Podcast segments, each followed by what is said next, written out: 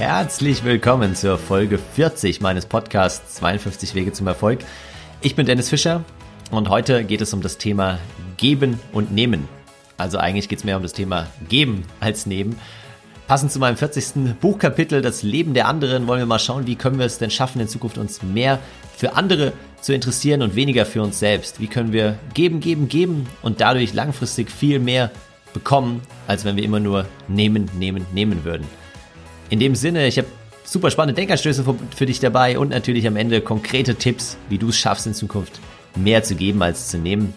Lass uns keine Zeit verlieren, sondern sofort losstarten. Viel Spaß beim Zuhören.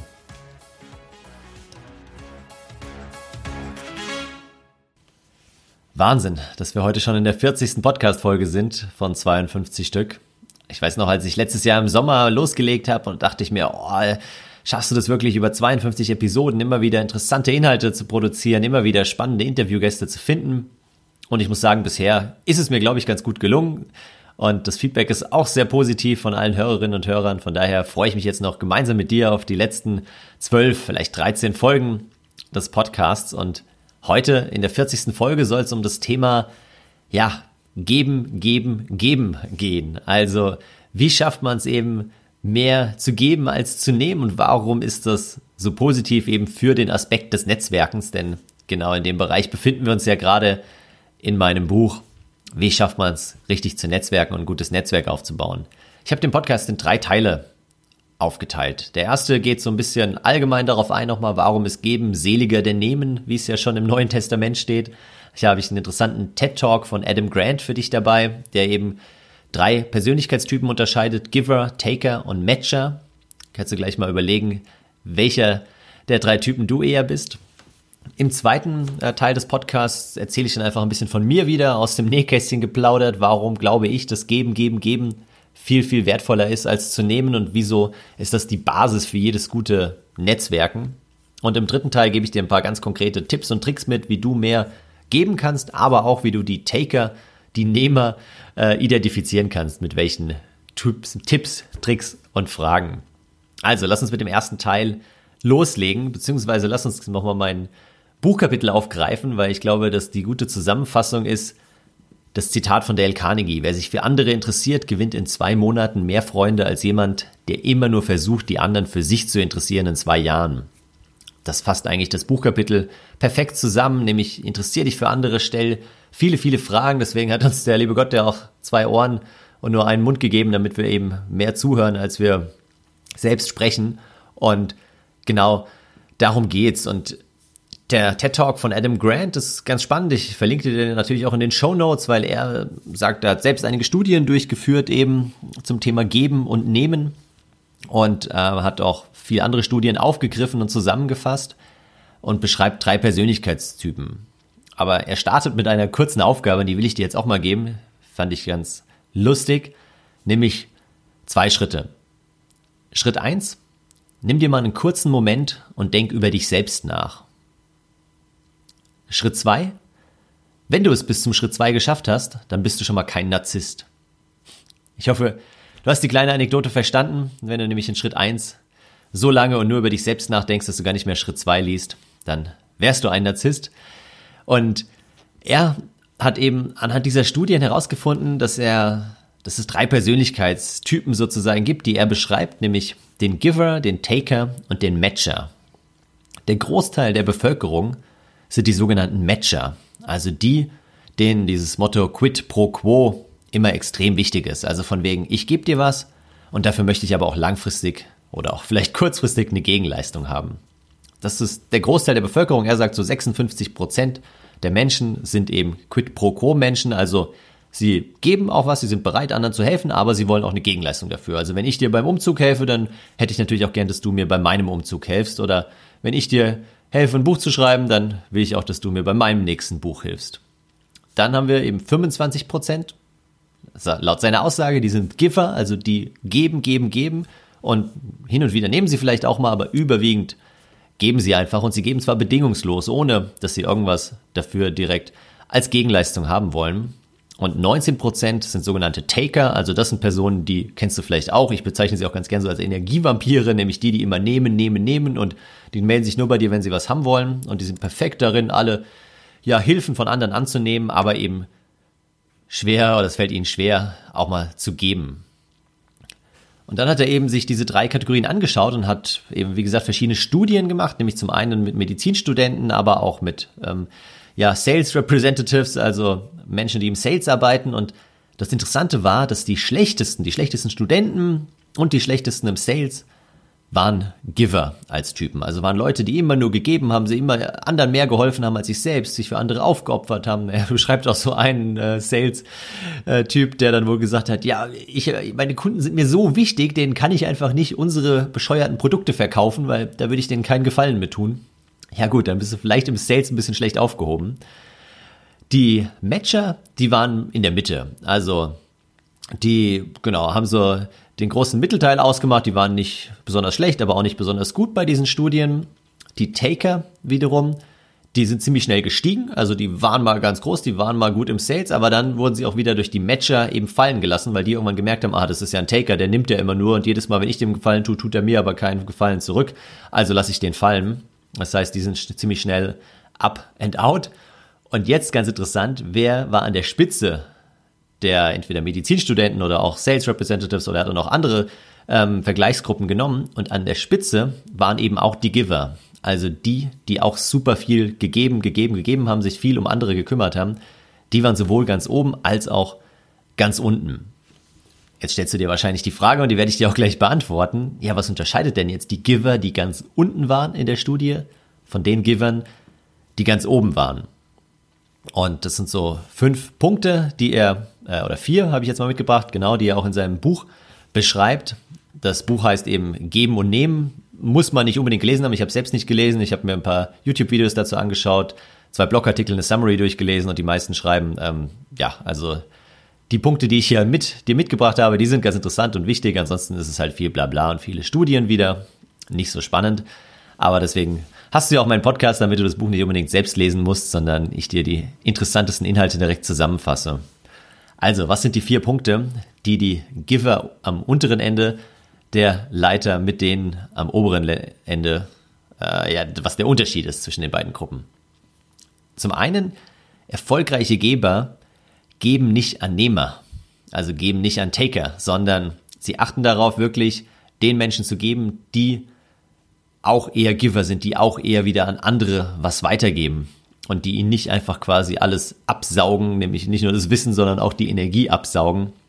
Und deswegen überlegen die sich, okay, das ist ein Matcher oder das ist auch ein Giver, denen kann ich was geben, aber sie geben eben nicht an Taker weiter. Also ganz wichtiger Punkt, wenn du auch jemand bist, der gerne gibt und sich für andere aufopfert, sich um andere kümmert, dann überleg dir, geben dir die anderen da irgendwas zurück und dadurch bist du noch nicht automatisch ein Matcher, nur weil du dir diese Frage stellst, sondern überleg dir einfach, geben ist wunderbar, aber langfristig brauchst du eben auch was zurück, beziehungsweise solltest dich mit den Menschen umgeben, die auch selbst wieder bereit sind zu geben.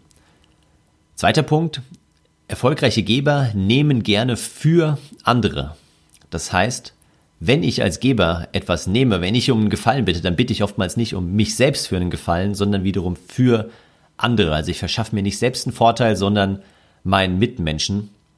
Also gebe ich eigentlich schon wieder in dieser Situation, aber ich kann durchaus auch annehmen, das heißt, jemand anderes tut mir einen Gefallen, auch wenn er nicht direkt mir einen Gefallen tut, sondern eben vielleicht einem Freund von mir oder einem Familienmitglied. Dritter Punkt, erfolgreiche Geber geben in großen Mengen.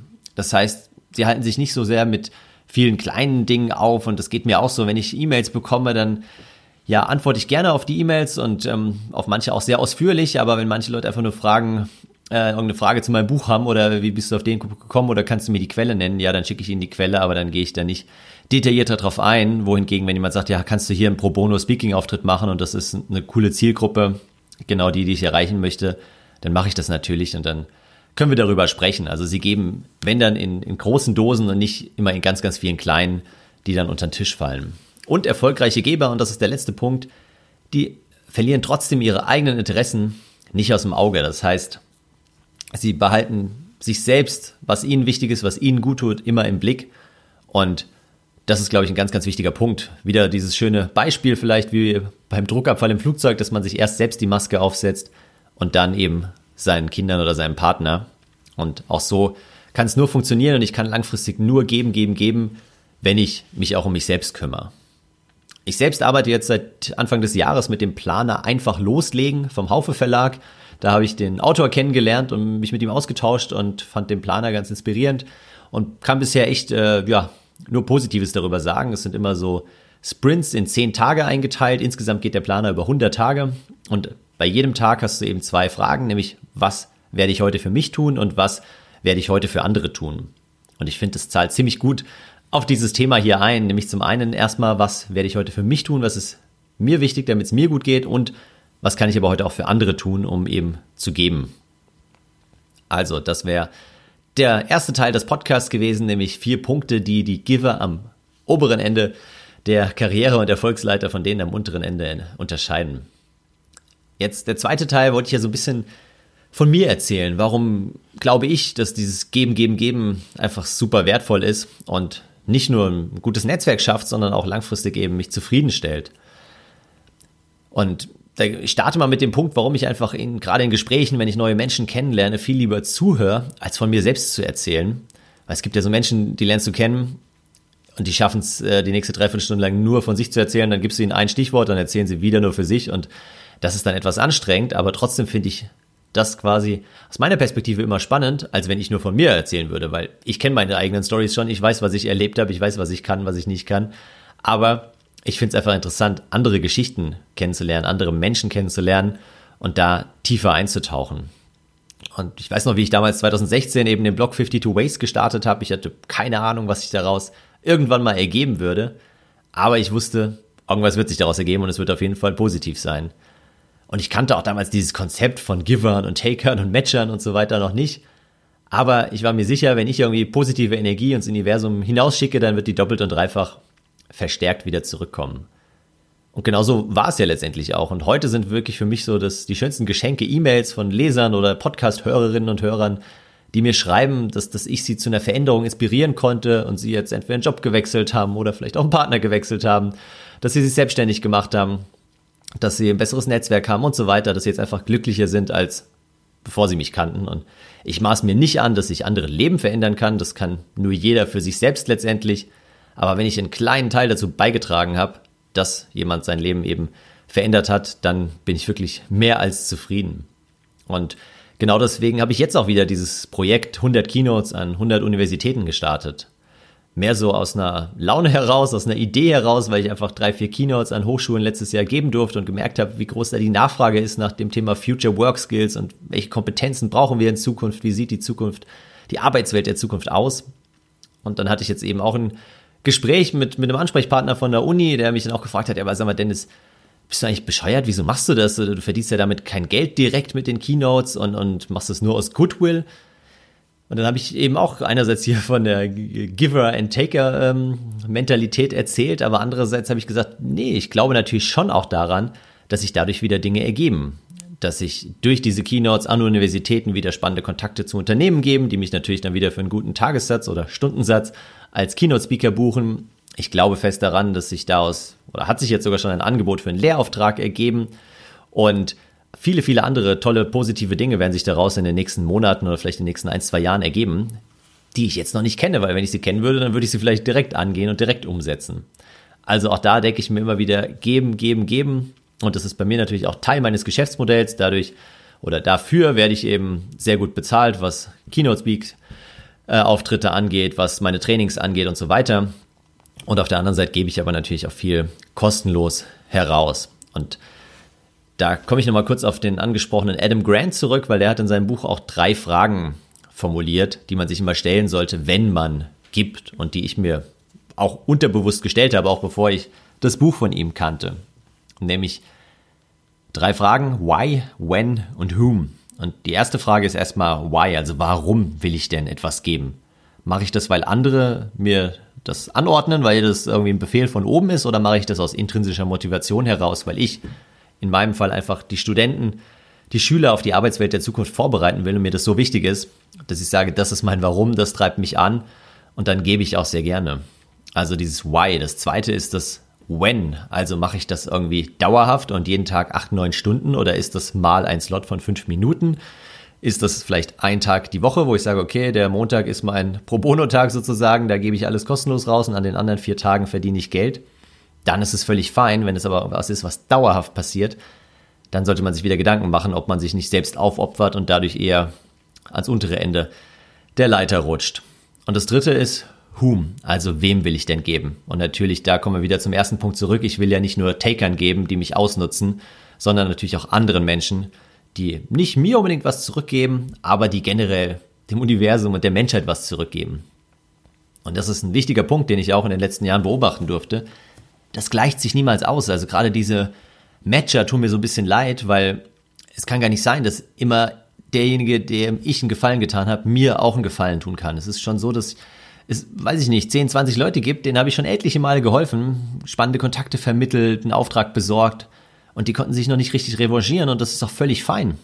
Weil umgekehrt gibt es auch bestimmt äh, 10, 15 Leute, die mir schon etliche Male geholfen haben, die mich äh, vernetzt haben mit irgendeiner interessanten Person, ja, die mir einen Auftrag besorgt haben und oder mir beim Buch geholfen haben oder was auch immer und denen ich bislang einfach noch nicht groß helfen konnte, weil sich es noch nicht ergeben hat. Und wie gesagt, das ist völlig fein und genau das ist für mich diese, ja, dieses Geben, Geben, Geben und dann von anderen Personen auch annehmen können, aber das müssen nicht die gleichen sein, denen ich gegeben habe. So, und jetzt kommen wir auch schon zum dritten und letzten Teil des Podcasts, nämlich wie kannst du denn Taker identifizieren und wie kannst du selbst mehr geben in Zukunft? Vier Punkte, glaube ich, genau.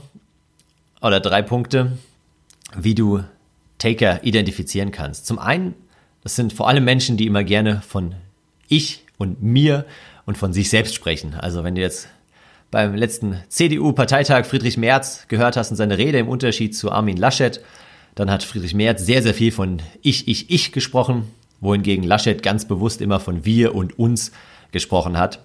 Und da siehst du schon, zum Beispiel oftmals erkennst du daran diese Taker, die immer gerne nur von mir und ich sprechen.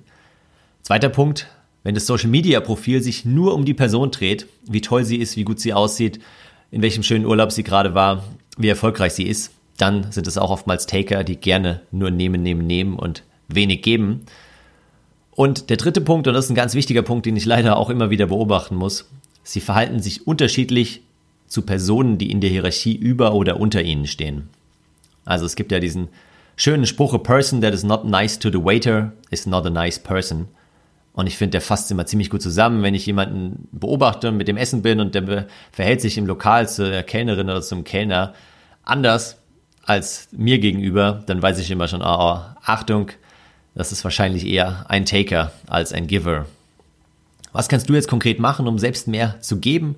Einfach zwei oder drei Denkanstöße für die Zukunft, genau drei Stück. Zum einen, habe ich letztens einen interessanten LinkedIn-Post gesehen von einer Freundin von mir. Also Antje, falls du hier diesen Podcast hörst, wirst du deinen Post wiedererkennen.